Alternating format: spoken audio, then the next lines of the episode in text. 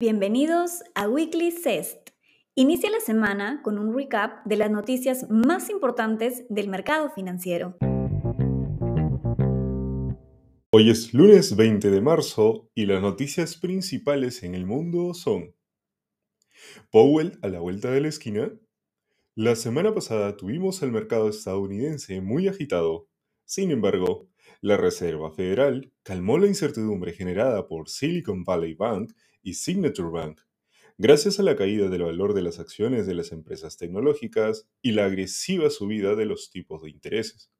La situación de ambos bancos pudo ser controlada por la Reserva Federal debido a que se aseguró el capital de los ahorristas aplicando una serie de salvataje para evitar una crisis en la confianza del sistema bancario. La pregunta sería, ¿cuántas veces más la Reserva Federal intervendrá en estos casos?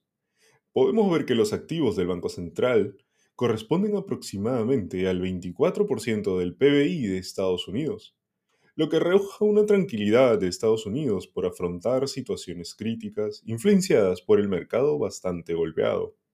Por otro lado, la inflación terminó en 6% interanual, en línea con el consenso de mercado, y el desempleo incrementó dando alivio a los activos de renta variable. Otro de los grandes bancos, Santander, paralizó ventas de 942 millones de dólares respaldados por préstamos subprime la operación se detuvo ante las turbulencias del mercado y la agitación de Credit Suisse. Si hablamos de desempleo, Meta anunció que realizará un plan para un despido de 10.000 empleados por los ajustes del mercado y un nuevo enfoque hacia la tecnología virtual. ¿Europa está preparada?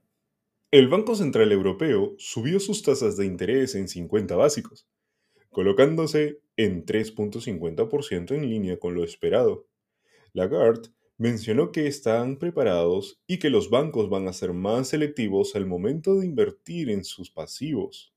Lagarde dio importantes declaraciones donde menciona que están dispuestos a ajustar los instrumentos para que la inflación regrese a su objetivo del 2% en el mediano plazo, esto para preservar la política monetaria en la zona euro. ¿China anuncia contingencias? En China van a reducir el número de instituciones de alto riesgo para prevenir el riesgo financiero y adecuar planes para crear una entidad que se encargue de regular el sistema financiero. Por otro lado, la reducción de controles de COVID-19 ha mejorado el impulso de la economía.